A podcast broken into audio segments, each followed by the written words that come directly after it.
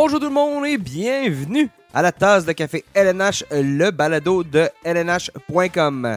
Mon nom est Nicolas Duchamp, je vous parle en ce 1er juillet. Bonne fête du Canada à tous les euh, Canadiens qui nous écoutent. Euh, salutations aux gens en Europe qui nous écoutent. Alors, euh, 1er juillet, habituellement, c'est euh, en temps normal. Le 1er juillet, c'est la journée de l'ouverture du marché des joueurs autonomes. Sans compensation, joueurs autonomes tout simplement. Mais bon, cette année, bien évidemment, on est encore dans les le calendrier inhabituel lié à la, pandémie de la COVID-19. Donc, ce qu'on vous offre aujourd'hui en ce 1er juillet, c'est pas un balado euh, qui nous prépare au marché des joueurs autonomes, mais celui qui nous prépare au repêchage de la LNH qui va se tenir les 7 et 8 euh, juillet prochain, la semaine prochaine, en direct du Centre Bell de Montréal. Alors, euh, c'est un premier balado, mais il va y en avoir plusieurs cette semaine avec euh, parce que je me suis entretenu en compagnie de mon invité Guillaume Lepage. Salut Guillaume, Salut Nick, comment tu vas? ça va très bien. Bonne On fête du continue, continue. Bonne fête du Canada. Fête, Je sais que tu m'as fête dit. du Canada, pas de férié. Euh, nous, on est fidèles au poste. On continue de travailler. Ouais, ouais, ouais, on, a- on travaille. On travaillait, je pense, tu as travaillé à la Saint-Jean et maintenant tu travailles à la Fête du Canada. Oui, oui. On continue le gros, euh, la grosse séquence jusqu'au repêchage. Ouais. Après ça, on va avoir euh, Euh, Quand, quand des on, petites vacances. quand on vous dit que c'est différent cette année, ça l'est pour nos, nos- nos journalistes aussi euh, qui couvrent, le- qui couvrent parce que tu as couvert la finale, tu étais, au Colorado, tu étais à Mhm. Tampa Bay, tu étais dans les avions, tu es revenu ici, puis tu es tout de suite sauté sur, sur le repêchage parce que tu es le spécialiste des espoirs de LNH.com. Alors, euh, ben toi, t'a- t'a- t'arrêteras de travailler à nous. Qu'est-ce que tu veux que je te C'est dise? ça. Qu'est-ce que tu veux que je te dise? on peut pas faire de miracle. Alors, euh, ben, on va avoir justement là, pour vous là, qui nous écoutez, euh, Balado, les prochains jours vont être très fertiles parce qu'on va avoir, euh, pour le repêchage, on va avoir trois balados. Trois, c'est ça? Trois? Oui, trois. Euh, trois. Ben oui, c'est ça. Excuse-moi. Ben oui. J'avais un blanc tout d'un coup. Donc, trois balados, dont celui d'aujourd'hui. Euh, Aujourd'hui, on reçoit Jean-François Danfous, qui est dépisteur euh, pour euh, le Bureau central de dépistage de la Ligue nationale de hockey. Donc, on va passer en revue les principaux espoirs. On va aussi regarder, bon, Jean-François couvre le, le Québec, les Maritimes, va un peu ailleurs aussi, euh, comme il nous a expliqué dans son entrevue. Donc, va nous parler des principaux espoirs.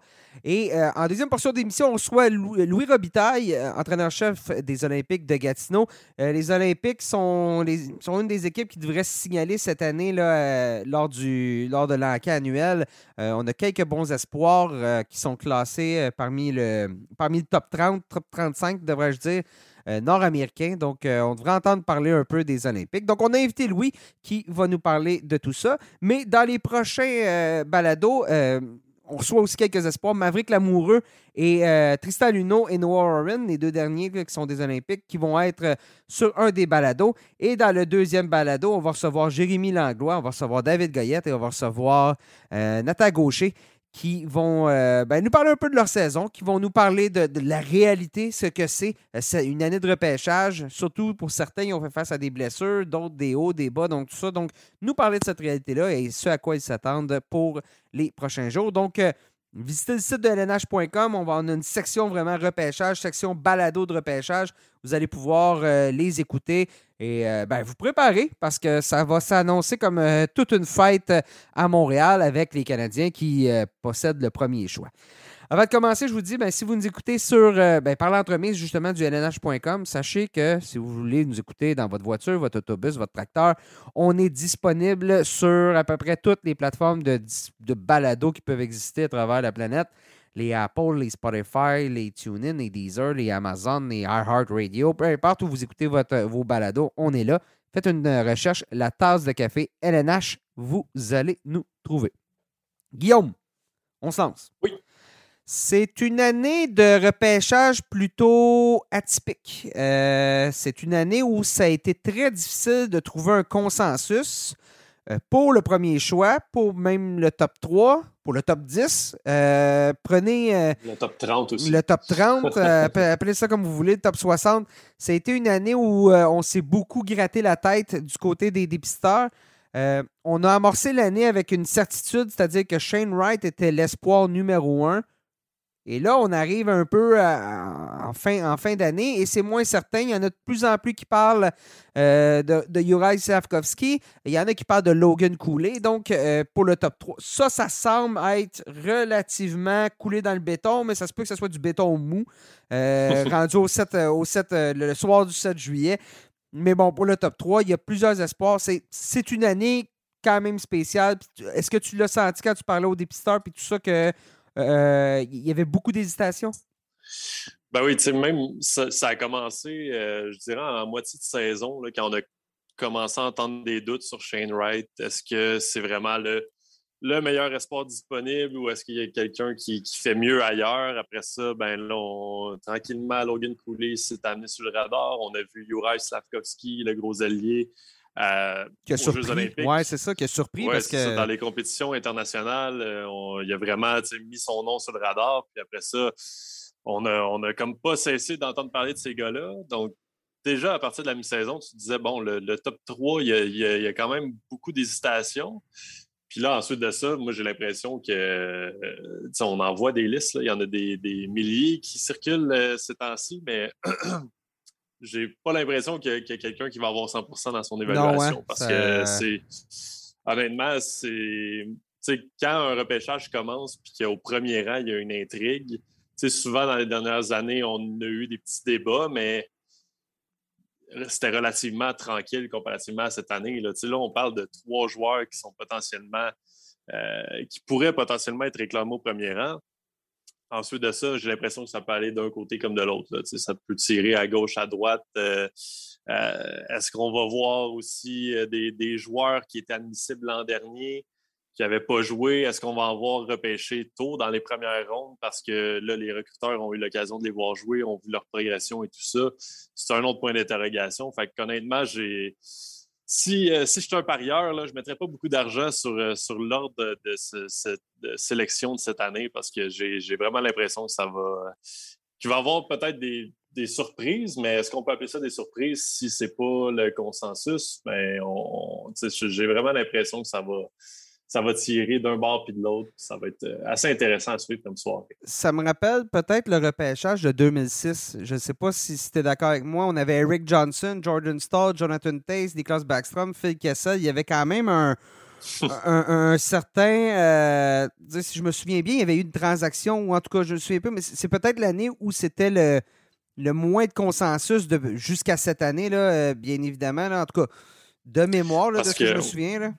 Oui, parce que dans, dans, l'histoire récente, on a eu peut-être en 2017, on avait un, un Nolan Patrick euh, versus Nico Ischier, puis là, on se demandait est-ce que c'est un ou l'autre. Finalement, le, bon choix aurait probablement été un petit peu plus tard euh, dans ce repêchage-là, mais, mais si j'y pense, dans l'histoire récente, c'est pas mal la, première année qu'on voit autant de noms susceptibles d'être réclamés au premier rang. Puis là, ça, tombe que c'est le Canadien qui a ce beau problème-là entre les mains à Montréal, au Centre Bell, devant ses partisans. C'est, disons que ne faudrait pas que, le Canadien se trompe sur celle-là parce que ça, on va s'en souvenir, on va s'en souvenir assez longtemps. Dans ces cas-là, as-tu l'impression que les équipes vont rapidement plus piger selon leurs besoins que selon ce qu'ils ont comme liste? On dit on, on, prend le meilleur joueur disponible. Oui, mais là, le meilleur joueur disponible, il y en a trois, trois quatre égaux. Euh, on manque, par exemple, de défenseurs on manque d'attaquants, on manque de centres dans notre équipe. Rapidement, on va peut-être avoir des listes séparées selon position. Là. Oui, mais c'est ou c'est peut-être euh, c'est ça, c'est peut-être à, talent égal, on va y aller pour la pour la position plus que le, joueur parce que tu regardes des tu regardes certains joueurs tu as l'impression que est-ce que ce qui est vraiment meilleur que tel autre joueur? Comme tu dis, je pense que c'est tellement. Le, fait qu'il n'y a pas de consensus, ça, provient du, du, fait que les joueurs qu'on voit qui sont disponibles dans. Je parle pour la première ronde, mettons, sont, sont similaires. Sont, ils ont tous des styles de jeu mm-hmm. différents, évidemment, mais au niveau de talent, je pense que ben, une équipe peut choisir un joueur puis il va être bien content avec dans, dans 5-10 ans, puis l'autre équipe va, dire Ah, il aurait dû prendre tel joueur, puis tel joueur va être équivalent euh, sur, le, sur le, moyen long terme. Donc, tu as raison de te dire que probablement que les équipes vont, vont opter un peu plus pour, pour les positions. surtout, surtout en première ronde, j'ai l'impression que ça pourrait, ça pourrait aller vers ça, surtout après le, top 3, top, 4, top 5. après ça, on va, ça devrait se séparer selon, selon les besoins des équipes. Oui, parce qu'il n'y a pas un joueur, tu sais, l'an prochain, on parle déjà de Connor Bedard. Il n'y a pas un mm-hmm. joueur qui est vraiment au-dessus de la masse cette année. Donc, euh, on a plus un, bloc de joueurs qui. Bon, là, il faut projeter le développement de, du joueur qu'on va repêcher. Puis, malheureusement, c'est l'affaire la plus difficile à faire. Donc, euh, il, il, va avoir des. j'ai l'impression qu'il va avoir des. excusez-moi l'expression en anglais, des hit or miss. Euh, on, va être convaincu qu'on a un bon choix. Finalement, dans 10 ans, aura peut-être jamais joué dans la Ligue nationale de hockey. Puis ce qui est encore plus, compliqué, puis tu en as glissé un mot, euh, avec la COVID l'année dernière, avec les joueurs de l'Ontario qui n'ont pas joué l'année dernière, il y en a qui, cette année, euh, ont joué plus de matchs, se sont développés, puis ne sont pas nécessairement sur le radar des, listes des bureaux du bureau central, mais il y, a un, recruteur en quelque part qui a vu dans. Tu sais, ça peut être un Arena Junior 3A, ben, Junior 3A au Québec, Junior A, euh, euh, un joueur qui s'en va dans la bon, éventuellement, mais qui est encore dans le Junior A, puis là, qui n'avait pas joué l'année dernière. Il y a des noms, il y a des joueurs qui vont sortir de nulle part et qui risquent d'être repêchés dans les rondes tardives. Donc, une équipe qui a tous ses choix, a plusieurs choix, plusieurs choix tardifs à partir de la troisième, quatrième, cinquième ronde. Euh, va avoir des possibilités d'aller chercher euh, peut-être une surprise. Peut-être même avant les rondes tardives, parce mm-hmm. que c'est des gars qui ont, qui ont maintenant 19 ans, c'est une année de plus de, progression. C'est moins. C'est déjà un an de plus dans ta projection. Donc, euh, c'est moins difficile de projeter ce que le joueur va donner euh, à 22-23 ans. Donc, peut-être que dans les deux premières rondes, peut-être dans les trois premières rondes, qu'il y a des équipes qui vont dire Hey, on va y aller avec le gars de 19 ans qui, qui a été ignoré l'an dernier parce qu'il n'avait pas joué, mais qu'on voit des belles choses, puis qu'il y a une belle progression, puis qui est déjà plus âgé, plus avancé dans son développement ça se pourrait que ça, se produise, puis il ne faudrait pas se, surprendre de ça non plus. Il y en a peut-être deux, trois qui, justement, une année de plus, vont avoir pris deux, trois pouces de plus. Mm-hmm. ils n'ont pas été repêchés l'année dernière parce qu'ils étaient à 5 pieds 8. Soudainement, ils sont à 5 pieds 11. Euh, ajouter 15-20 livres de masse, ben, c'est un avantage pour finalement te faire euh, remarquer à tes 19 ans. Parlons des Canadiens. 14 choix je m'attends à quelques transactions du côté de Kent Hughes euh, dans, les, dans les prochains jours, prochaines heures. C'est peut-être déjà fait à l'heure où on se parle, parce qu'on enregistre euh, le tout un peu plus rapidement que ce que vous allez euh, écouter ben, quand vous allez écouter le balado, bien évidemment. donc, si c'est fait, ben, désolé, on n'aura pas pu en parler. Mais 14 choix, deux choix de première ronde, celui des Canadiens, le premier au total, celui des Flames de Calgary, qui, qui, va, être, qui va être, ma foi, le 26e choix. Le 26e, voilà. Ensuite, on a deux choix en deuxième ronde, trois choix en troisième ronde et ça poursuit trois choix en quatrième ronde avec quelques autres choix. Euh, quand je dis je m'attends à ce qu'on soit actif, c'est parce que repêcher 14 joueurs dans la même année, c'est un, c'est énorme. Euh, puis deux, ben, tu te retrouves en bonne position pour justement être capable de. Tu sais, il y a des équipes qui vont avoir un coup de cœur pour un joueur en quatrième ronde, qui vont cogner à la porte parce que tu as plus de choix que les autres en quatrième ronde. Ben, tu vas accepter de bouger, tu vas accepter d'aller chercher des choix pour l'année prochaine. Surtout que les Canadiens ont quand même repêché énormément d'espoir dans les dernières années. Oui, c'est ça. C'est la limite des contrats aussi, parce qu'éventuellement, il va falloir les mettre sous contrat, ces joueurs-là, puis on ne peut pas euh, avoir 150 euh, espoirs sous contrat. Donc, euh, c'est certain que du côté du Canadien, on va, on va essayer de, de, repousser certains choix, peut-être juste faire des échanges pour euh, repêcher l'an prochain euh, ou, dans deux ans, ou peut-être s'en servir pour grimper, pour, euh, pour descendre aussi, pour acquérir peut-être un, joueur qui pourrait nous aider dès l'an prochain. ça va être intéressant parce que le, Canadien, surtout avec le choix de fin de première ronde, moi, je, regarde surtout les, espoirs de la Ligue de hockey junior majeur du Québec. Euh, rendu au 26e rang, ça, se pourrait qu'il y, ait encore des, euh, un attaquant gaucher peut-être sur, euh, sur la liste. est-ce, que, le Canadien opterait pour, pour un, un, attaquant québécois à ce moment-là ou peut-être en début de deuxième ronde avec la, la, cuvée de défenseurs, les Tristan Luneau, mm-hmm. Noah Warren, Maverick Lamoureux? Je pense que le Canadien est surtout d'un point de vue LHMQ, d'un point de vue Québec, je pense que le Canadien est bien positionné pour au moins mettre la main sur un joueur de premier plan qui, vient du circuit courto. puis après ça, ben, le, premier choix, ben, ça, c'est. on verra bien ce qui, va, se passer, mais c'est plus difficile de se tromper avec le premier choix parce que, je veux dire, peu importe que ce soit Wright, Cooley ou Slavkovski, je pense que les trois ont beaucoup de talent, puis euh, ça va être. Euh, ça va être un élément fort important de cette reconstruction-là à Montréal. Ça va être aussi pour Martin Lapointe. On sait que Trevor Timmins a été congédié, mm-hmm. donc c'est pas une nouvelle équipe de dépisteurs, mais bon, il y a eu des changements. Martin Lapointe, euh, Nick Bobov qui vont, euh, qui vont être à la tête de ce repêchage-là. Donc, avec autant de choix, avec le premier choix, eux, la pression euh, est vraiment sur eux là, cette année. Là. C'est, c'est, pas la meilleure façon. C'est un baptême de feu. Tu, j'aurais pas pu mieux dire. Ouais, c'est, c'est, quand même. À Montréal, c'est, à Montréal en plus. C'est, non seulement d'avoir le premier choix. Si, ce repêchage-là avait lieu au Minnesota, ben, ce serait, ce serait déjà moins pire. Mais là, à Montréal, on vend des billets aux, amateurs qui vont être sur place. Euh, si c'est pas Shane Wright, le choix du Canadien, j'ai hâte de voir la réaction parce que euh, ça, ça, se peut que ce soit la bonne mm-hmm. décision de ne pas prendre Shane Wright, mais on s'attend à ce que ce soit Shane Wright. Donc, si le Canadien cause une surprise au premier rang, ben là, ça va être. Euh, j'ai vraiment hâte de voir la, réaction des gens euh, à cette, cette éventuelle surprise-là ça va être, euh, ça va être une grande soirée à Montréal. Ça va être, euh, ce ne sera pas aussi excitant que, la finale de, de l'an passé, mais quand même, ça va, ça va s'approcher. Dans les deux cas, il va y avoir de la pizza. Euh, parle-nous un peu, t'en as, as, glissé un mot, mais cette cuvée-là de la LHJMQ, c'est une cuvée qui est plus en profondeur, hein, vraiment. on va voir plus de joueurs apparaître dans les deuxième, troisième rondes, probablement. Non, c'est ça, les, quatre choix, les quatre euh, espoirs de tête, les Nathan Gaucher, Tristan Luno, Noah Warren et Maverick Lamoureux. Je ne les ai pas dit dans l'ordre euh, du, bureau central, mais ils sont pas mal tous situés là, euh, entre le, 20 et le 35e échelon de, cette liste-là.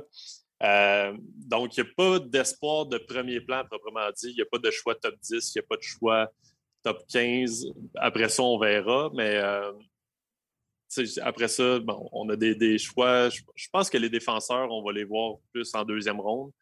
Euh, puis par la suite, ça va être des choix plus de profondeur. Troisième, quatrième ronde. On a beaucoup de joueurs. je pense qu'on en a 36 qui sont sur la liste euh, finale du bureau central. Euh, mais vraiment, c'est ça. Dans les premières rondes, ça va être l'histoire de quatre joueurs.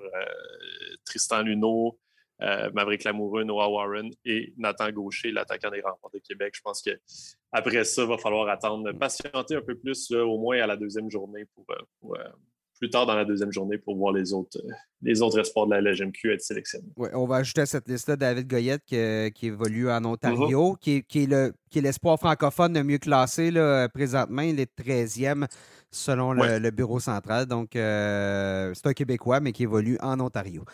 Bon, c'est bien, bien beau nous en parler, mais aussi bien en discuter avec euh, celui qui a passé le plus d'heures dans les, les, bains froids des arénas euh, aux quatre coins euh, du Québec et des Maritimes et un peu partout. Alors, voici l'entrevue qu'on a fait avec le dépisteur du Bureau central de dépistage de la LNH, Jean-François Danfous. On l'accueille avec nous, Jean-François Danfous. Bonjour, Jean-François. Salut les gars, ça va bien? Ça va très bien, très bien. Ça va très bien, oui. Jean-François, bon, ton poste est euh, officiel. Je fais la présentation pour les gens qui ne te connaissent pas. Tu es dépisteur pour le Bureau central euh, de dépistage de la Ligue nationale de hockey. Tu couvres le, territoire majoritairement LHJMQ. Euh, donc, tu repères les espoirs, tu fais les recommandations, tu aides à dresser la liste, les listes de, de, mi-saison, la liste finale en vue du repêchage. Il, me manque-tu des choses dans tes responsabilités? Là? Non, c'est à peu près ça. Je viens de terminer ma troisième saison avec, avec eux. Euh, évidemment, c'est ça. Je couvre le territoire du Québec des Maritimes. Euh, mais à la centrale, on fait beaucoup de, de crossover, comme on appelle, où on, on, voit tous les territoires. Ça fait que je me promène un peu partout, en Ontario, dans l'Ouest, aux États-Unis. Que j'ai la chance de voir un peu, euh, un peu tous les joueurs en Amérique du Nord pour ceux qui oublient ce que tu faisais avant l'intérieur, tu as été joueur aussi. Tu as joué pour, euh, pour les Devils du New Jersey, entre autres. Tu as joué euh, Mighty Ducks d'Anaheim. Tu as appartenu à quelques, concessions. Donc, du hockey, là, t'en as vu, puis t'en as vu beaucoup cette année parce qu'enfin, j'imagine, vous avez dû avoir une année un peu plus agréable au niveau de votre travail. Pas de, pas de COVID ou moins de COVID, ou en tout cas, ça a été, un peu moins pire. J'imagine que ça a joué un peu sur votre façon d'évaluer les joueurs cette année. Absolument, c'est le fun de retrouver un peu une certaine euh, normalité. Euh, l'année passée, on a fait beaucoup de vidéos pour essayer de, finaliser nos listes. Cette année, on est retourné euh, plus en direct, voir les joueurs en personne. C'est certain que ça l'aide beaucoup de les voir en personne. La vidéo peut t'apporter jusqu'à un certain point. Je pense qu'il y, a quand même une, utilité là-dedans. On a, on a quand même évolué à travers de cette période COVID-là à, peut-être maximiser le vidéo. Mais c'est certain que de voir les matchs en personne, il y a, quelque chose de, spécial. Qu'est-ce que tu as trouvé? Ben, j'allais dire, je te, je te coupe, Guillaume, j'allais dire, oui, justement, la vidéo et tout ça, est-ce que ça a changé votre manière de, peut-être de rassembler toutes vos informations? Oui, le, match, mais votre manière d'utiliser la vidéo par rapport à ce que vous faisiez avant la COVID? Je pense que oui. Ben, moi, personnellement, je l'utilise beaucoup plus. Euh, que ce, soit, que ce soit avant les matchs, pour, surtout pour les crossovers, disons, je m'en vais dans l'Ouest pour une semaine, euh, des joueurs que je vois peut-être un petit peu moins. Mais la vidéo me permet de, de, me mettre à jour un peu avec ces, ces espoirs-là avant de les voir en, personne. Puis des fois, tu, tu vas à un match, tu as trois, quatre jeux durant le match que tu n'es pas sûr de ce qui est arrivé, tu peux toujours retourner aux vidéos. Euh, donc, je pense qu'il y a vraiment une utilité euh, importante. c'est de balancer les deux, je pense, qui est le plus important la saison passée, ça n'a pas été euh, facile pour les joueurs. La Ligue de l'Ouest a joué un peu, la Ligue du junior majeur a joué dans des bulles, la Ligue de l'Ontario a été euh, en pause. Tu te promènes un peu. Est-ce que tu as remarqué que peut-être ça a été plus compliqué pour euh, des espoirs qui ont moins joué l'an dernier, peut-être de, retrouver leur rythme cette année? Est-ce que ça, a joué en début de saison, peut-être? Je pense que oui. Je pense que oui. Quand tu regardes en Ontario, la majorité des joueurs qui avaient presque pas joué l'année passée. Ça a peut-être pris un petit peu de temps. On était patient avec ces, avec ces joueurs-là. Euh, définitivement, c'est quelque chose qu'il faut que tu prennes en considération quand, on, évalue les joueurs, surtout pour la liste de mi-saison. Euh, euh, on ne voulait pas être trop drastique avec les joueurs qui, n'avaient avaient pratiquement pas joué depuis 12 mois. Donc, certainement que ça a pesé un petit peu dans la balance pour la première moitié. Mais je te dirais qu'en deuxième moitié, les joueurs s'étaient pas mal rattrapés, puis c'était du pareil au même, peu importe la ligue où ce qu'on allait visiter. Euh, justement, est-ce qu'à cause de tout ça, ça va faire que certains joueurs qui ont été ignorés l'année dernière se retrouvent sur vos listes beaucoup plus haut, vous auriez pensé? Possiblement, possiblement. Euh, c'est dur de se mettre dans la peau des, équipes, mais c'est certain que si je faisais partie d'une équipe, puis que je voyais un joueur qui n'a pas joué l'année passée ou très peu joué l'année passée, puis qui a euh, délivré la marchandise cette année, je pense que je serais tenté à, à le prendre. Un gars comme Spacek qui joue à Sherbrooke euh, cette année, euh, c'est sa deuxième année éligible, d'éligibilité. presque pas joué l'année passée. donc, il, est quand même assez haut sur notre liste, considérant que c'est sa deuxième année éligible. Mais je trouve que c'est un joueur qui a tellement bien performé pour son groupe d'âge, en étant recru dans, la Ligue de, de hockey majeur du Québec. on croyait qu'il méritait son rang qu'il a eu cette année on regardait la, liste, la liste finale des, patineurs nord-américains. Euh, on est à Montréal. Euh, en tout cas, nous, on est à Montréal. Il y a un gros débat euh, sur, l'identité du premier choix. Je lisais Danmar, le directeur de la, centrale, qui disait qu'au moment de, concocter cette liste finale-là, il y avait eu quand même un débat parmi les recruteurs à savoir si on y allait avec Wright ou si on allait avec Logan Cooley à quel point est-ce que tu sais comment ça a été ce débat-là, puis à quel point est-ce que les deux joueurs sont proches en termes de, talent ou de, trucs qu'ils peuvent apporter sur la patinoire? Quand même assez proche. Euh, c'est certain qu'il y a eu un certain débat. Euh, Shane Wright est un joueur quand même assez complet qui peut jouer dans les deux sens de la glace, mais il ne faut pas oublier que des fois, on entend les gens dire qu'il y a eu une saison difficile, mais il y a quand même eu 32 buts, 94 points à 17 ans dans la Ligue de l'Ontario, c'est quand même pas mauvais. Donc, je pense que les gens sont durs un petit peu envers Shane Wright, euh, mais c'est un excellent joueur. C'est un joueur qui a dominé euh, à tous les niveaux, qui a joué euh, à un âge exceptionnel dans, la Ligue de l'Ontario. Donc, il ne faut pas oublier ce qu'il a fait aussi dans les dernières années. Mais quand tu regardes un gars comme Cooley qui, amène un, aspect dynamique, un aspect offensif très intéressant, c'est certain quand tu évalues les deux, c'est peut-être de comparer des pommes et des oranges en même temps parce que c'est deux différents joueurs. Je pense que ça va, venir à, qu'est-ce que les équipes préfèrent. là, tu ajoutes les Européens là-dedans. Un Slavkowski qui, qui, est en train de mêler les cartes aussi, un grand CC4 qui peut jouer euh, autant euh, offensivement que défensivement, qui, qui, est explosif euh, avec son attaque. Donc, je pense, je pense qu'il y a un débat certainement à y avoir là-dedans. Puis même, tu peux même rajouter un Carter Gauthier dans mon livre à moi qui, qui est très, très bon, un, excellent joueur, euh, qui, est un marqueur de but, qui, qui, a, un bon gabarit, qui patine bien.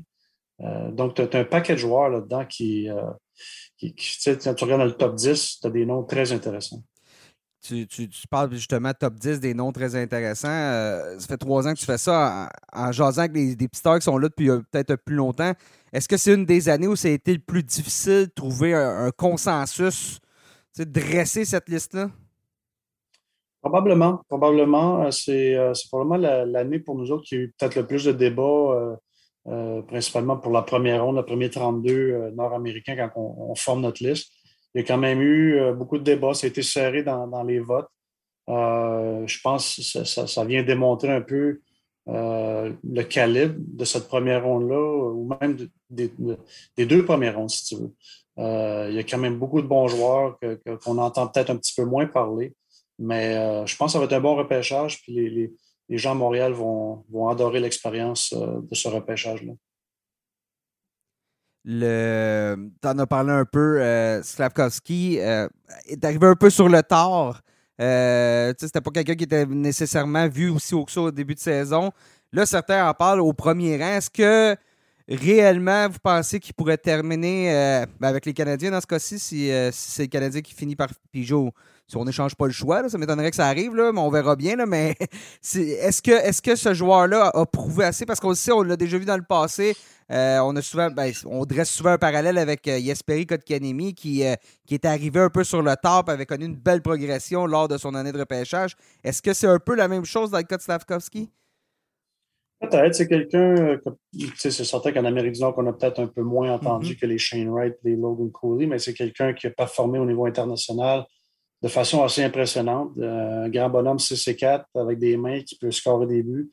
Euh, c'est quand même un, morceau assez rare. Je pense que ça vient à une préférence. Euh, si, tu faisais un vote parmi les 32 équipes, ce serait peut-être 10, 10, 12 qui, qui, qui, prendrait au numéro 1. Tu as des équipes qui prendraient Cooley, tu as des équipes qui prendraient Wright, tu en as un paquet qui prendrait Slavkowski aussi. Donc, je pense que ça va venir une question de préférence. Puis, euh, je, pense, je pense honnêtement que les équipes ne peuvent pas vraiment se tromper parce que c'est trois joueurs de haut niveau. Je suis curieux de, savoir parce que Slavkovski, on l'a surtout vu sur la scène internationale. c'est euh, illustré aux Jeux Olympiques notamment. Euh, est-ce que dans la Ligue où il a joué dans la Liga en, mm-hmm. Finlande, comment est-ce que, est-ce que vous évaluez sa saison en général avec son équipe, son équipe principale? Ben, c'est sûr, nous autres, du côté de la centrale, on se fie beaucoup à notre personnel qui couvre le côté européen. J'ai moins mhm. cette expérience-là euh, côté européen, étant donné qu'on fait deux listes séparées puis que nous, on, focus surtout sur la, ligue, euh, les ligues en Amérique du Nord. Mais en général, si, je te répondrais que peu importe où ce que le joueur joue, euh, je pense que les équipes évaluent vraiment le, talent naturel. Tu on, on, recrute même en Amérique du Nord des, des joueurs qui jouent au niveau euh, high school de Minnesota, les prep school dans la région de Boston, euh, junior majeur du Québec, la OHL. Donc, je, pense, peu importe la ligue, il faut que tu sois capable de euh, balancer les choses puis de vraiment évaluer le, talent naturel du joueur. Puis souvent, c'est sûr que tu vas, tu vas voir un joueur euh, qui joue dans un prep school dans la région de Boston puis qui a 50 buts en 22 games. Euh, il faut, faut tu mettes les choses en considération aussi, comparé à un joueur qui joue peut-être un rôle de troisième ligne au Québec. Donc, c'est vraiment euh, c'est là que les équipes, euh, la qualité des dépisteurs vient, vient en importance là-dessus, vraiment comparer les bonnes choses puis d'évaluer le, vrai talent du joueur. c'est plus compliqué. On regarde justement Slavkovski qui a joué des compétitions internationales puis qui s'est signalé, mais le calibre d'un championnat du monde, championnat du monde junior versus Cooley, bon, qui, euh, qui jouait avec le programme national dans USHL. Euh, puis Wright qui est dans, dans, la Ligue canadienne. Il n'y a pas. Ce qui semble être les trois meilleurs, peut-être le, le, consensus du top 3, ont, ont, eu des, des, saisons très différentes au niveau de, de, la rivalité, au niveau de l'adversité, puis au niveau du calibre qu'ils affrontaient. Donc, ça, ça a compliqué encore plus la tâche d'évaluer. On n'a pas deux, deux joueurs de la, de Ligue canadienne de hockey, par exemple. Non, exactement. Exactement. Euh, c'est là que ça devient un peu plus complexe à comparer euh, les joueurs qui jouent dans, différentes ligues.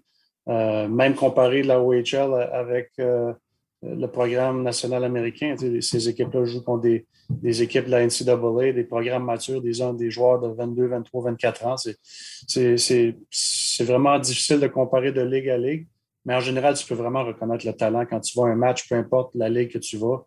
Quand tu vois un talent de première ronde, c'est ça, ça ressort du paquet assez facilement. Si on passe maintenant aux euh, joueurs de la, GMQ, euh, ton territoire, comment est-ce que tu évaluerais cette cuvée-là? On dirait qu'il n'y a, pas beaucoup d'espoir de, premier plan, mais il y a quand même euh, une profondeur assez intéressante dans, les rondes tardives. Comment tu évalues ça généralement? Comme tu dis, je pense qu'il y a une belle profondeur au niveau de la Ligue junior majeure du Québec. Peut-être pas dans le premier 15-20 de la première ronde, mais à partir de là, je pense qu'il y a un paquet de joueurs qui pourraient sortir, des joueurs intéressants. Euh, puis des, joueurs qui apportent quelque chose de différent. On dirait que chaque, joueur a comme une identité différente, ce qui rend les choses intéressantes. Euh, même dans, le premier 4 euh, de, la Ligue du Québec, c'est difficile à, dire dans quel ordre que les joueurs vont sortir. nous, on avait Gaucher en, premier, Lamoureux deuxième, Luno troisième, puis Noah Warren comme quatrième au niveau euh, majeur du Québec. Mais L'ordre pourrait varier selon encore l'intérêt des équipes et la façon qu'eux ont évalué les choses. Euh, je trouve que Nathan Gaucher apporte de quoi de, quand même euh, d'intéressant pour le, niveau Ligue nationale. Quelqu'un qui a un gros gabarit, peut marquer des buts, euh, peut remporter des mises au jeu pour toi, peut jouer en désavantage numérique autant qu'en avantage numérique. Donc, quelqu'un d'assez complet. Et puis, au niveau des défenseurs, ben, tu as un Maverick Lamoureux, 6 pieds 7, qui patine très, très bien pour sa grandeur encore beaucoup de, euh, de maturité physique à gagner. Donc, quand, tu mets une projection à 22, 23 ans, je pense que ce gars-là peut être euh, un monstre dans la Ligue nationale, peut, jouer un, jeu physique, mais aussi euh, apporter des belles choses avec son jeu avec la rondelle.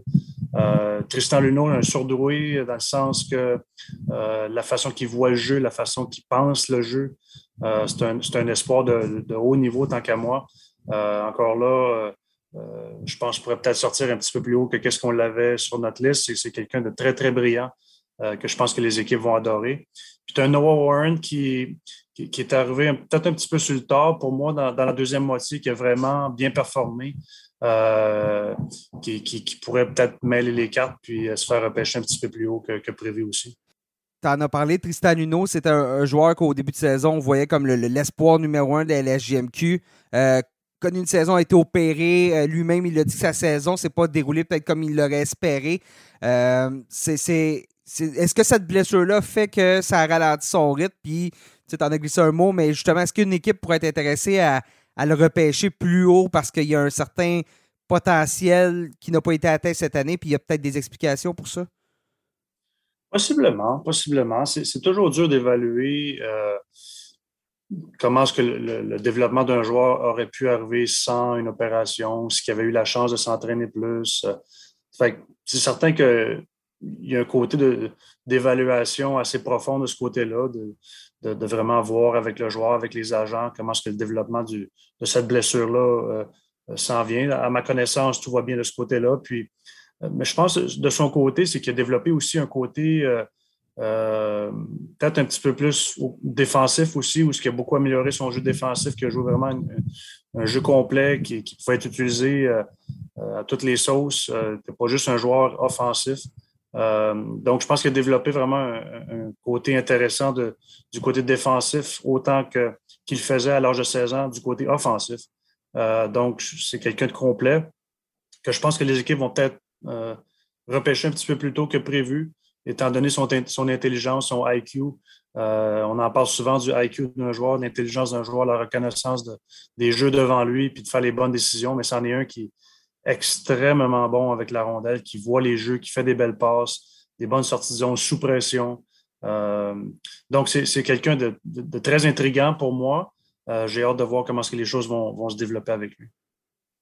Tu parlais tantôt des, deux grands défenseurs, euh, l'amoureux à 6 pieds 7, euh, Warren à 6 pieds 5. Euh, au niveau du gabarit, il y, a, quand même une certaine différence. On dirait que, Noah Warren est quand même plus, plus mature physiquement, remplit plus euh, son, sa taille, mais. Plus, carré un peu, hein, Noah ouais, un, petit, peu plus. mais non, je, suis curieux de savoir qu'est-ce que qu'est-ce qui les différencie sur la patinoire parce qu'on les regarde sur la, sur la glace, c'est quand même le, le, gabarit assez similaire, mais dans le style de jeu, qu'est-ce qui différencie ces deux gars-là? Euh, je pense qu'ils apportent les deux quelque chose de similaire, dans le sens, comme tu dis, qu'ils ont un gros gabarit, qui peuvent jouer physique. Euh, je pense que euh, Maverick a peut-être eu un petit peu plus d'avantages numériques, qui, qui, a peut-être fait, on a peut-être reconnu un petit peu plus le côté offensif qu'il apportait. mais quand tu regardes Noah, il y a quand même des statistiques intéressantes pour quelqu'un qui a pratiquement pas joué beaucoup sur l'avantage numérique, surtout sur la deuxième phase. Euh, parce que je, te, coupe, Jean-François, parce qu'il joue à Gatineau avec Tristan Luneau, donc ça. C'est un peu, c'est ça l'explication. Dans le fond, on a deux excellents défenseurs dans la même, euh, dans la même équipe.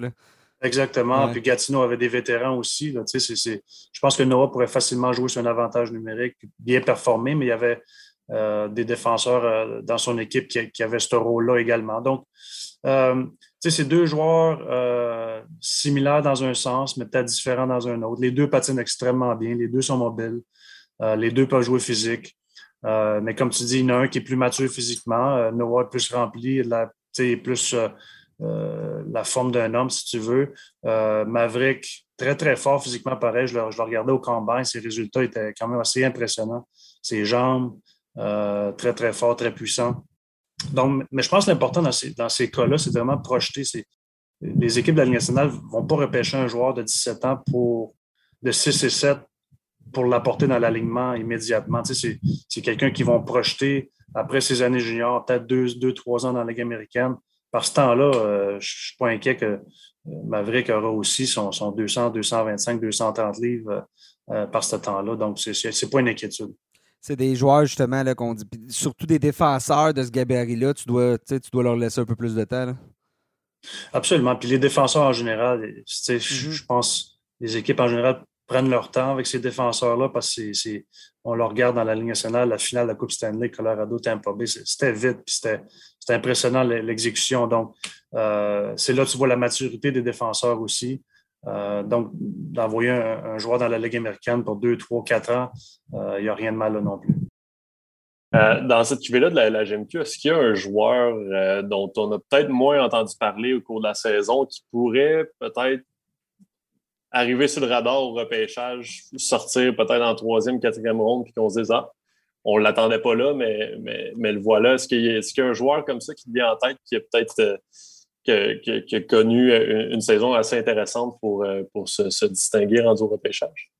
Oui, ben, je vais te nommer deux défenseurs. Euh, je peux même t'en nommer trois défenseurs. Tu sais, j'ai un Jérémy Langlois qui, euh, sa troisième année au niveau junior majeur, il a joué à 16 ans, mais un, sa date de naissance est passée le 15 septembre, donc il a fallu qu'il joue trois, trois saisons complètes pour être finalement éligible au repêchage. A joué au Cabreton un bon patineur, un excellent patineur, quelqu'un qui peut apporter euh, quelque chose d'intéressant offensivement.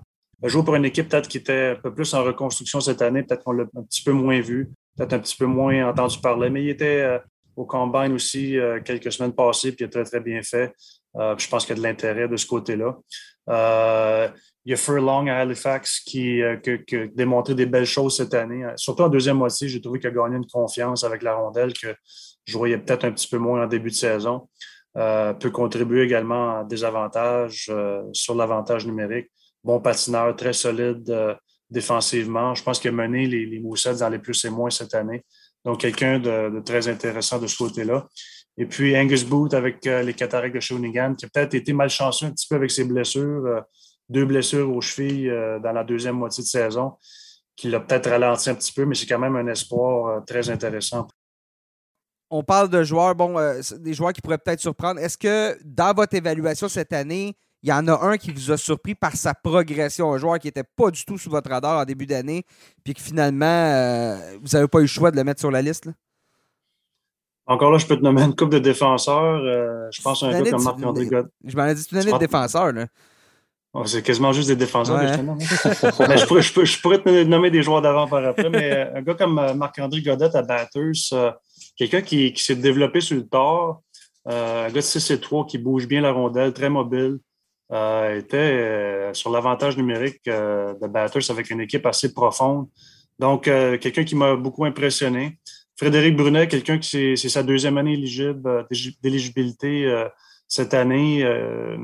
J'ai trouvé qu'il y a eu une belle progression de, son côté à Rimouski. Encore une fois, un grand défenseur, très mobile, des bons pieds, euh, excellent avantage numérique, euh, très bon à bouger la rondelle. Donc, quelqu'un qui, qui, qui, que j'avais pas sur le radar du tout, et puis qui est arrivé, euh, surtout en deuxième moitié, encore une fois, puis qui, a, qui a, apporté comme une dominance que je m'attendais pas. Donc, impressionnant de ce côté-là. Le petit Sam Savoie, Gatineau, un joueur d'avant qui amène de l'énergie. Euh, il y en a qui, le comparent un peu à, ce que Brad Marchand amène, une petite peste sur la glace. Euh, je pense qu'il y aura de l'intérêt de ce côté-là. C'est quelqu'un, je pense, qui va apporter encore plus d'attaques dans les prochaines années, mais son, identité, sa robustesse, son patin, euh, je pense, va faire de lui un joueur intéressant pour le repêchage. On termine euh, avec euh, un joueur qui n'est pas dans les SGMQ, mais qui, euh, qui est un Québécois, mais bon, qui évolue en Ontario avec les Wolves de Sudbury. David Goyette, je ne sais pas à quel point si tu, si tu l'as vu évoluer, mais il est passé du 35e au 13e rang sur votre liste. Euh, c'était sa première année dans, la Ligue de l'Ontario, pas joué l'année dernière euh, euh, parce que justement, comme on disait, la, saison était suspendue. Qu'est-ce qui lui a permis de se démarquer de la sorte pour se hisser aussi rapidement, aussi haut dans la liste? Oui, je l'ai vu à plusieurs reprises. C'est quelqu'un qui, offensivement, a apporté quelque chose que peut-être qu'on ne s'attendait pas. il était rendu à un point en deuxième moitié où tu pouvais le considérer pratiquement dominant. Dans une équipe très, très jeune, euh, réussi à, marquer beaucoup de buts, à produire beaucoup de points. Euh, puis de match en match, tu voyais une certaine confiance qui s'était établie. Et puis, c'est difficile au niveau, euh, peu importe la ligue, au niveau de l'Ontario ou Québec, de jouer dans une équipe jeune où ce que, comme joueur de première ligne, tu dois mener ton équipe puis de, délivrer la, marchandise. Puis lui, il l'a fait. C'est vraiment pas facile à faire les choses qu'il a accomplies cette année. Donc, c'est principalement les raisons qui, qui a monté aussi haut dans, dans notre classement. Mais c'est quelqu'un, un bon patineur avec un, bon lancer qui peut bien penser le jeu. Donc, euh, c'est vraiment intéressant de ce côté-là. Donc, pour une équipe, par exemple, comme les Canadiens qui ont une panoplie de choix de repêchage, c'est une année où on va pouvoir probablement, si, on regarde pour un espoir francophone, il va y en avoir quelques-uns plus en profondeur. Ça va vraiment être ça. Absolument, absolument. Mais autre que les quatre qu'on a nommés euh, qui, pourraient en, en, fin de première ronde, début deuxième ronde, mais il y a un paquet. Là, tu, on peut parler d'une quinzaine, une vingtaine de, bons joueurs québécois ou de la Ligue junior majeure du Québec qui seraient très intéressants euh, à repêcher. Euh, comme tu dis, ça peut aller en troisième, quatrième, cinquième ronde, mais je pense qu'il y a du beau talent qui, qui, va sortir dans le repêchage. Jean-François, merci de t'être joint à nous ce matin. Ça fait plaisir. Merci beaucoup de m'avoir invité. Merci de, tes conseils. On a, hâte de suivre ça. J'en déduis que tu vas être à Montréal. Oui, oui. On, se voit la semaine prochaine. On va pouvoir se serrer la pince euh, en vrai après toutes les conversations euh, par la magie d'Internet comme on fait présentement. mais on va pouvoir se serrer la pince. Donc, ça va être à suivre euh, lors de la, ben, la première ronde. C'est jeudi, la suite du repêchage vendredi. Donc, très hâte de voir ce qui va, ce qui va sortir, qui, qui va être finalement le, le, numéro un? C'est la, question numéro un là, à Montréal là, pour la, la, prochaine semaine. Excellent. Merci, Jean-François. Merci. Bye bye. Alors voilà, c'était l'entrevue avec le dépisteur du Bureau central de dépistage de la LNH, Jean-François Danfous. J'espère que ça vous a aidé. J'espère que ça vous a placé quelques, quelques petits noms, quelques, quelques références que vous allez pouvoir utiliser lors du repêchage. Peut-être que ça va vous permettre aussi de vous placer dans les souliers de, Kent Hughes, de Jeff Gorton, euh, de, de Martin Lapointe, aussi entre autres chez les Canadiens, pour euh, qui sera le premier choix de ce repêchage 2022. On poursuit l'émission avec euh, l'entraîneur-chef des Olympiques de Gatineau, Louis Robitaille. les Olympiques ont quelques espoirs qui euh, se signaler, entre autres en défensive, Tristan Luneau et Noah Warren. Euh, donc, on, a voulu s'entretenir avec, euh, avec Louis Robitaille pour savoir un peu comment un entraîneur vivait ça. Parce qu'on parle souvent des joueurs, mais il y a une certaine réalité que les, entraîneurs doivent faire face. Entre autres, le fait que comment on offre, comment on maximise la visibilité d'un de nos joueurs si on veut qu'il soit repêché. Et c'est encore plus compliqué chez les, chez les Olympiques parce que Luno et Warren, les deux jouent du même côté. deux défenseurs droitiers. Donc, à qui on donne l'avantage numérique? Comment est-ce qu'on fait pour s'assurer que celui qui joue à des avantages numériques a quand même des opportunités d'aller chercher des points, tout ça, et comment on maximise la préparation et la progression des joueurs? Alors, c'est pour ça qu'on va discuter aujourd'hui, que vous allez entendre dans cette entrevue, avec Louis Robitaille. On l'accueille avec nous, Louis Robitaille, entraîneur-chef des Olympiques de Gatineau. Bienvenue à la tasse de café, Louis. Hey, ben, bon matin. C'est euh, euh, pour un entraîneur, c'est sûr qu'on voit ça un peu c'est de l'extérieur. C'est pas nous qui se faisons repêcher, bien évidemment, mais c'est toujours bien nos, poulains qui se retrouvent euh, au milieu de ça, nos joueurs qu'on a, qu'on a dirigés durant toute l'année. Ça a été une année quand même occupée du côté des, Olympiques parce qu'on a un, minimum de quatre joueurs qui, sont, sont sur le radar des, recruteurs qui, sont, qui listés là, présentement. Oui, exact. Je pense que c'est une belle, euh, reconnaissance pour l'organisation d'avoir euh, la possibilité d'avoir quatre joueurs sélectionnés au prochain repêchage de la Ligue nationale. C'est quand même immense quand tu regardes là, euh, le nombre de joueurs qui est possible d'être sélectionnés. Ça va être quoi entre 15 et 20 joueurs provenant de la Ligue. pour nous, pour nous c'est beaucoup de fierté. Quand, je suis arrivé ici à Gatineau, j'ai été chanceux. J'avais les, les, choix 1, 2, 4 et 8, mais mais le travail fait par ces jeunes-là euh, dans des années COVID, dans des années difficiles, chaque joueur a sa propre histoire à, travers les deux dernières saisons. Puis même peut-être à travers les cinq dernières saisons, où ils ont grandi au niveau Pee-Wee Bantam à, travers leur euh, organisation respective euh, au Québec. Donc, c'est vraiment le fun. Puis je pense que ça va être une, belle, une belle fin de semaine pour, pour ces quatre joueurs-là. là Maintenant que la saison est terminée, comment est-ce que, quand tu, jettes un regard sur ce qui s'est passé, comment est-ce que tu analyses ça, la, saison en général de ces quatre gars-là? Comment ils ont, comment ils ont géré ça, les Tristan Luno, Noah Warren, Antonin Véro et Sam Savoie? Comment, comment ils ont géré ça, toutes les, tout ce qui vient avec l'année de repêchage? Ben, chaque joueur l'a vécu différemment. Guillaume, je pense que c'est euh, euh, jamais facile. Euh, surtout avec euh, les, euh, les, plateformes Twitter, Facebook, Instagram de nos jours. Tu, tu, tu, leur parles du bruit extérieur d'en faire fi, mais, mais papa, maman, mon oncle, tes cousins, tes amis, tes coéquipiers, ton, ton, agent, hein, tout le monde les regarde, veut, veut pas s'inquiéter. Tout le monde finit par t'en parler un petit peu. Puis tu sais, chaque joueur, comme je te dis, l'a vécu différemment. Euh, chaque joueur n'a pas eu la même progression au cours de la dernière année, donc c'était peut-être pas les mêmes attentes également là, euh, versus chaque joueur. Euh, mais tu sais, pour nous, le développement, c'est du développement individualisé. puis en tant que coach, c'est que tu adresses la situation euh, avec chaque joueur euh, euh, de manière différente. Parce que c'est Tristan Lunon, il y arrivait, c'est un espoir extrêmement convoité. à un moment donné, tu es, répertorié dixième. Tu vois un Noah Warren qui, lui, est de l'autre côté, gradue, puis monte les échelons.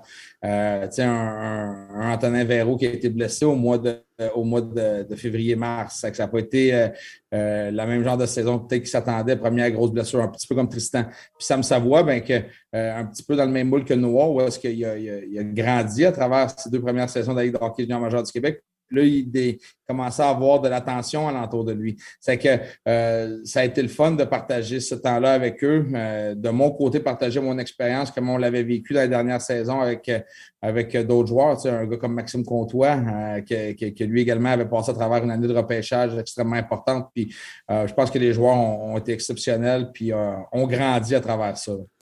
Il y avait une certaine réalité du fait que tu as, deux défenseurs droitiers qui, ils ne veulent pas qu'ils se battent pour leur futur, qu'ils se battent pour euh, le temps de glace, et tout ça.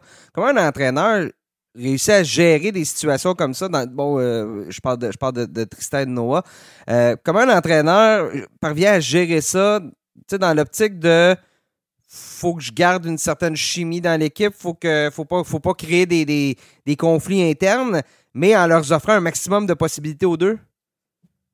Tu sais, c'est euh, c'est une excellente question, puis ça m'a été posé à, plusieurs reprises, mais ça, ça vient de l'athlète. Euh, nous, euh, pour bâtir une équipe gagnante, pour, pour, pour tu, au prochain niveau, tu vas avoir des bons joueurs qui sont capables de performer dans des bonnes équipes.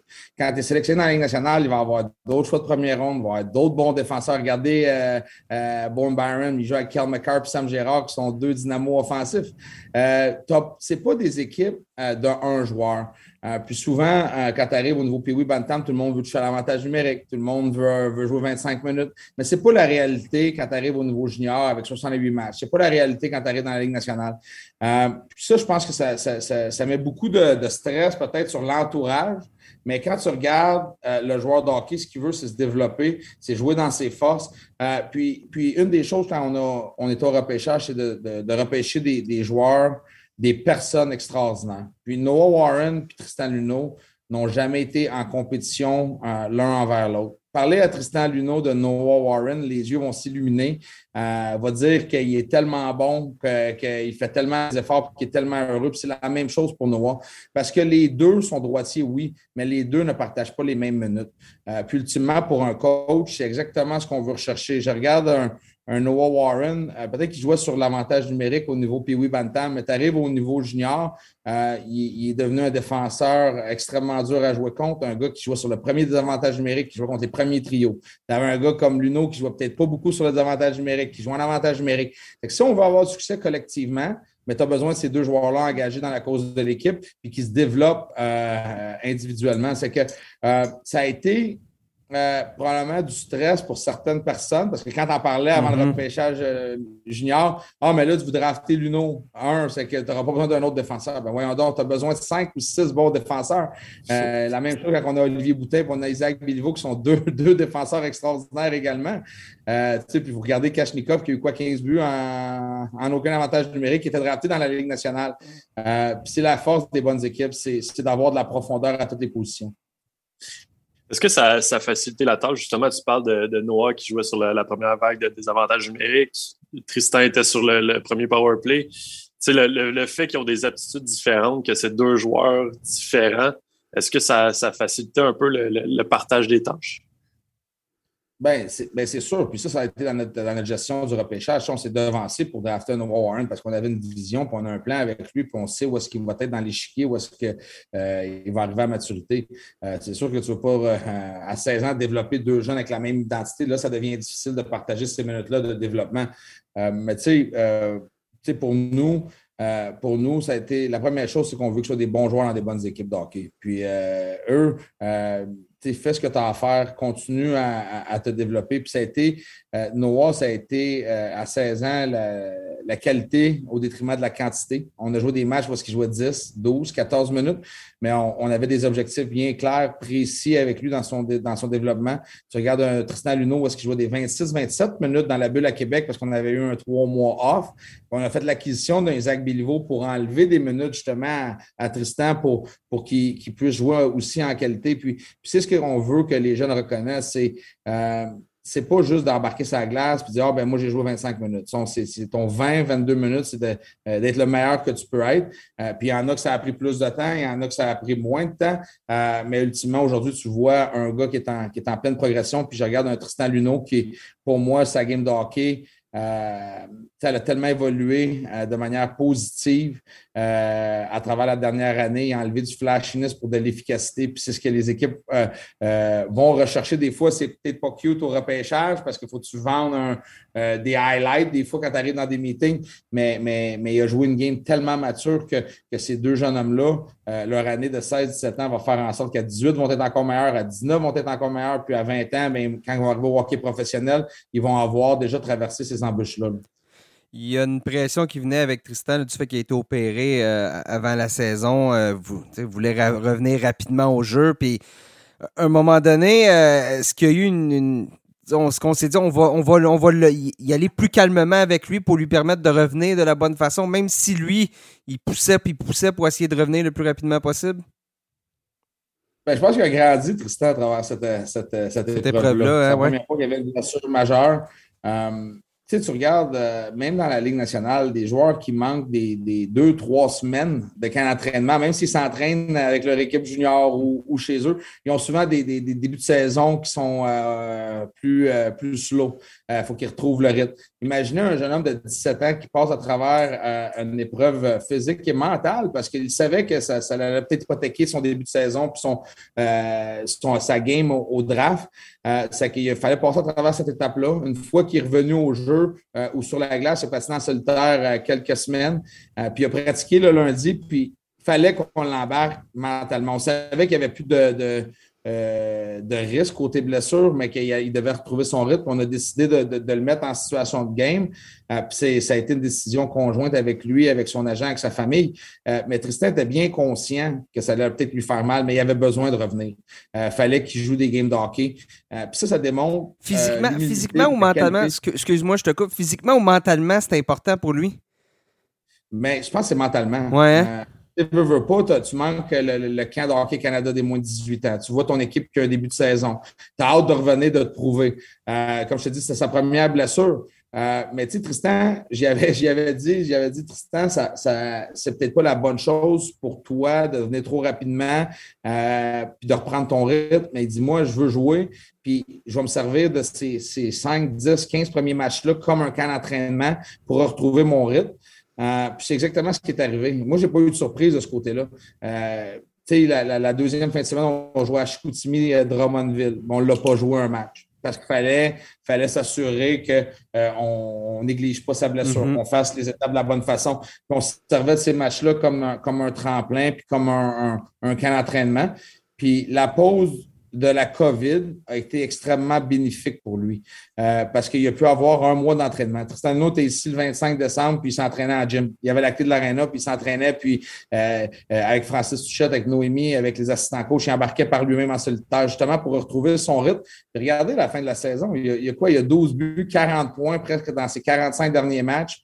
il, y a, il, y a, un point par match en séries éliminatoires, puis il est un rouage extrêmement important à l'âge de 17 ans dans une bonne équipe de hockey.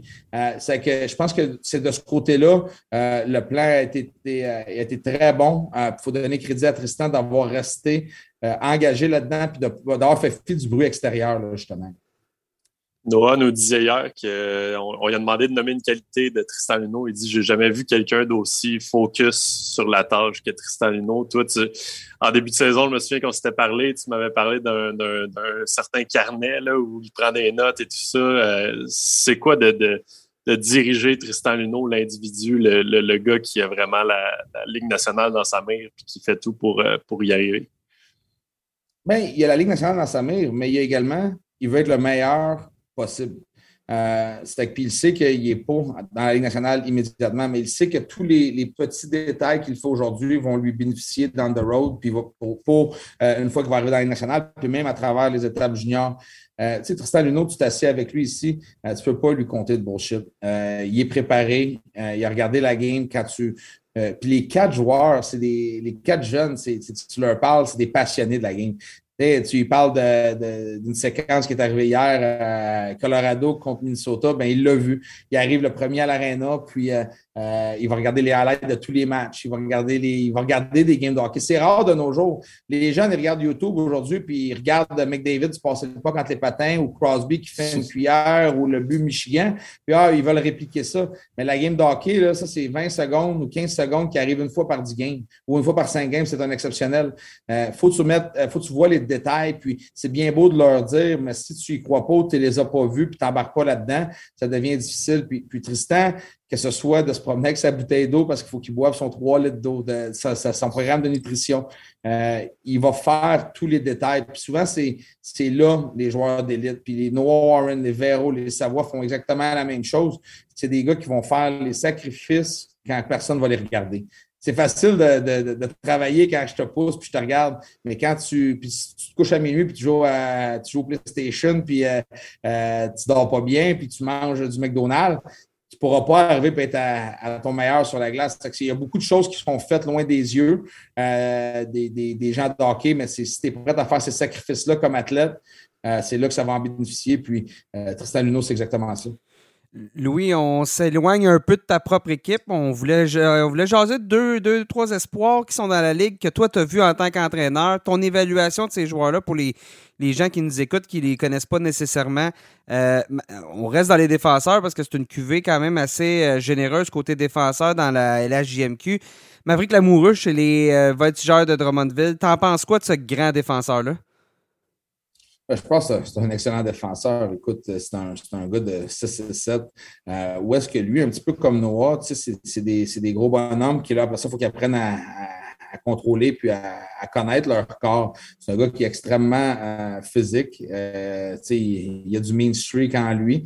Euh, c'est un gars qui a, également, je pense, une belle habileté avec la rondelle. Son patin est extraordinaire, mais je pense encore là que on voit, on le voit aujourd'hui, je n'ai pas son poids, là, il doit être à 190 peut-être, je ne sais pas, c'est pas c'est, son poids exact, mais c'est un gars qui va jouer down the road dans la Ligue nationale à, 225, 230 livres. C'est, c'est, ce genre de, projet-là qui est extrêmement intéressant pour, pour la Ligue nationale. Puis euh, je suis content qu'au Québec, on, développe des gars comme ça, parce que quand tu arrives au niveau PWI, c'est pas tout le temps les plus beaux, ces gars-là. Mm-hmm. euh, ils connaissent pas trop leur corps, ils portent des 12 pendant que tu as le petit gars de 5 pieds 4 à défense qui mobile, qui fait des spinoramas. Ils sont, sont, capables, de, sont capables de toucher avec leur, à leurs chevilles sans se pencher parce qu'ils ont les bras trop longs. Là. ça, je suis pas capable, moi, par exemple. on, on, le fait plus, ça. mais, mais euh, je regarde le travail qui a été fait au, sein de la Ligue Jet 3 pour, euh, pour l'amoureux avec Jonquière, avec Maxime Desruisseaux, qui avait travaillé avec les défenseurs avec moi à Victoriaville, mm-hmm. puis a continué juste sa courbe de progression. Steve Hartley, euh, Philippe Boucher, c'est des, des, des, gars de hockey chevronnés qui ont beaucoup d'expérience. Je pense qu'un gars comme lui va continuer à se développer, puis il y a un très beau futur là, au sein de la Ligue junior du Québec, mais également de la Ligue nationale. Question sur, euh, sur l'attaquant des remparts euh, de Québec, Nathan Gaucher. Euh, lui a connu une, belle progression cette année et maintenant classé, répertorié comme le meilleur, le meilleur espoir de la, la GMQ là, sur la liste du bureau central. on dirait que c'est un gars qui offre déjà le hockey qu'il va offrir dans la Ligue nationale. On dirait qu'il joue une game professionnelle. Est-ce que c'est c'est ce que tu vois de ton côté aussi? Oui, puis, puis c'est un autre euh, c'est un, autre jeune homme extraordinaire. Tu sais, euh, Nate, j'ai eu la chance de côtoyer avec l'équipe Canada. Il était un, un late invite l'an passé au camp des moins de 20 ans. Puis il avait été extraordinaire. Euh, c'est un, un joueur qui, qui, a un gros gabarit, mais également un petit peu comme Noah, il, il a peut-être plus filé up déjà. Là, il est déjà fort, il connaît déjà son corps. mais c'est un gars qui, que lui, c'est pas c'est pas un highlight reel. C'est pas un gars qui va être un, un, flashy, puis vous allez le reconnaître par ses euh, habiletés, puis il va faire des jeux spectaculaires. Mais c'est encore une fois pour démontrer que l'attrait envers lui, c'est c'est la qualité ou l'ensemble de son jeu. C'est un gars qui, qui, est très, très bon sur les mises en jeu. C'est un gars qui peut euh, distribuer la rondelle de brillante façon, qui peut jouer aux trois positions parce qu'on l'a joué à l'aile, nous, euh, au World Junior, euh, mais qui, était, qui, était peut-être un petit peu plus physique à l'aile, tandis qu'au centre, c'est un gars qui est extrêmement cérébral, très intelligent. que je pense que c'est ça qui est, qui, est, le fun pour les équipes de la Ligue nationale parce qu'ils voient un joueur qui est versatile, euh, je pense que Nathan, il, va faire beaucoup de détails. C'est un gars qui, est tough sur son corps, qui joue tough, puis qui il va bloquer des shots. Il va faire beaucoup de petites choses qui ne seront pas sur la feuille de pointage, euh, qui, qui, le rendent encore plus attrayant. Je pense que le côté offensif, il y a des bons chiffres, euh, mais je pense qu'il va continuer à se développer de ce côté-là, puis il va être un attaquant de puissance recherché dans la nationale. Puis je voulais savoir, euh, je te lance un peu, euh, pas en dessous d'autobus, là, mais est-ce qu'il y a un joueur cette année dans vos discussions, autant à l'interne à l'équipe que même quand tu parles avec d'autres équipes, que tu as senti que ce joueur-là est en train de s'améliorer, ce joueur-là va probablement surprendre au repêchage? Ben, je vais parler pour, je vais prêcher pour ma paroisse, mais un gars comme Sam Savoie. Mm-hmm. Sam Savoie, c'est un gars que l'an passé arrivait des Maritimes. Euh, qui avait marqué une cinquantaine de buts au sein de la ligne de 3 des Maritimes. Là, tu arrives ici, euh, il veut être un, un, pitbull, un gars qui dérange, il veut être sur le power play, il veut shooter, il veut déjouer, il veut typer des pucks. Ça a vraiment fallu euh, travailler sur qui il allait être, un petit peu dans la, comme, comme Noah. Mais souvent, quand un joueur marqué beaucoup de buts, ben, c'est dur. il sait qu'il faut qu'il fasse ça, mais en même temps, tu veux d'autres choses. Puis je disais tout le temps, tu ne peux pas avoir le beurre pour l'argent du beurre faut tu, faut que tu restes euh, euh, dans l'identité que tu es, ce qui va faire en sorte que tu es un joueur spécial. Puis, puis euh, écoute, le, crédit lui revient. En début de saison, il y avait tellement des bons matchs, mais là, je le remettais sur une troisième ligne parce que quand tu mettais le jeune de 17 ans avec un, trio offensif, ben là, tu changeais ta game. Puis là, j'essayais de lui expliquer non, reste qui tu es, reste, reste dans ton moule, reste unique. Puis, puis vous regardez son évolution, puis la game qu'il a joué en, deuxième moitié de saison, il y a un patin de la Ligue nationale. C'est un gars qui, qui est old school, qui joue avec passion. Tu sais, moi, je dis ça, c'est mon petit Von Mac dans le film Draft Day. Euh, c'est un gars qui joue avec euh, euh, le sourire, qui aime ça déranger, qui est un crowd pleaser. Mais, mais qu'ultimement, c'est pas juste un, un, un, agitateur, un gars qui va déranger. C'est un gars qui va pouvoir amener de l'offensive, qui va être qui va être dur à jouer contre. C'est un gars que tu cherches dans les séries éliminatoires. Puis là, en deuxième moitié, il jouait avec Dean, avec Pinard. Oups, il y avait des buts, mais il n'était pas sur l'avantage numérique. C'est un gars qui a vraiment euh, bâti sa saison à être un joueur extrêmement efficace à 5 contre 5. Puis c'est là que les recruteurs Attends une minute, il est capable de jouer avec les meilleurs. Mais pourquoi? Parce qu'il le faisait avec constance. C'était pas euh, le dérangeant, ça à 3, ça à 4, le joueur offensif, ça à 1. Tu sais, regardez Arthurie Lekonen. À Montréal, tout le monde est catégorisé comme un joueur défensif. Mm-hmm. Il arrive au Colorado, il reste exactement le même joueur, il produit offensivement. C'est pas lui qui a changé, là. C'est, il y a eu les coéquipiers, il y a eu les situations qui ont été mises dedans. C'est que le joueur de hockey, ce qui est important, c'est de contrôler qui tu es, de rester dans ton identité, de bâtir ta, ta, euh, ta carrière en, développant dans tes forces, en améliorant tes faiblesses, euh, mais c'est de rester toi-même. Euh, puis c'est ça qui va faire que tu vas pouvoir aider un club dans the road.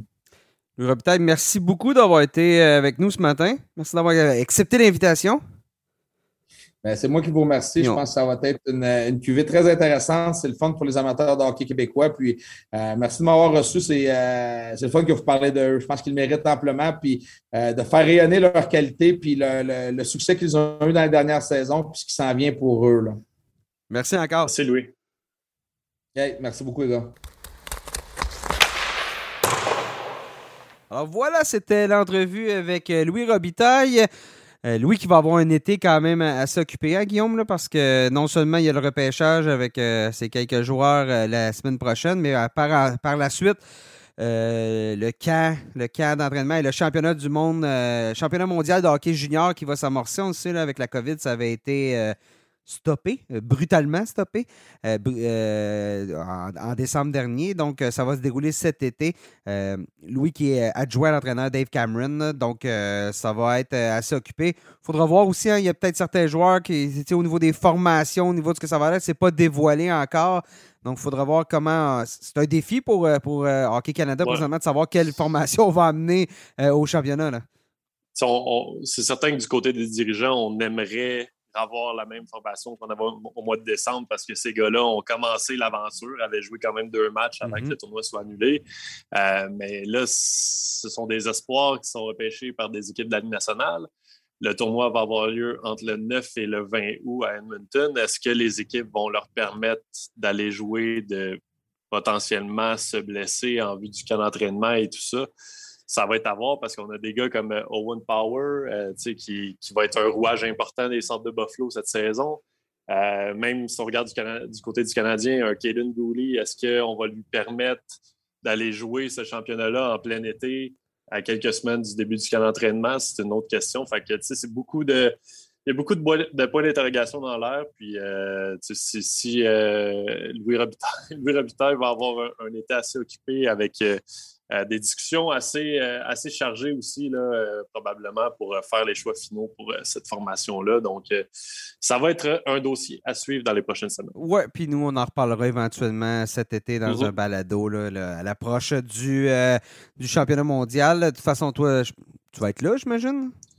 Oui, on repart, euh, on part au Mono, euh, passer euh, deux belles semaines à Edmonton. On, va avoir du plaisir. Mais au moins, le hockey, le hockey, le hockey est toujours bon. Edmonton Red, Edmonton Red Deer ou seulement Edmonton? Non, seulement, Cette semaine Edmonton. On, fait, on, fait, tous les matchs, on dispute tous les matchs au, au Rogers Place. question que ce soit plus efficace. Je pense qu'on va même jouer trois matchs par jour là, pour, pour pas que ça dure éternellement, justement, avec les camps d'entraînement qui s'en viennent et tout ça. Bon, ben parfait. Euh, alors, euh, ben voilà. Ah, c'est ce qui va. Euh, on finit, on finit, on finit le balado là-dessus. Ça fait quand même un bon balado. On espère que vous avez aimé.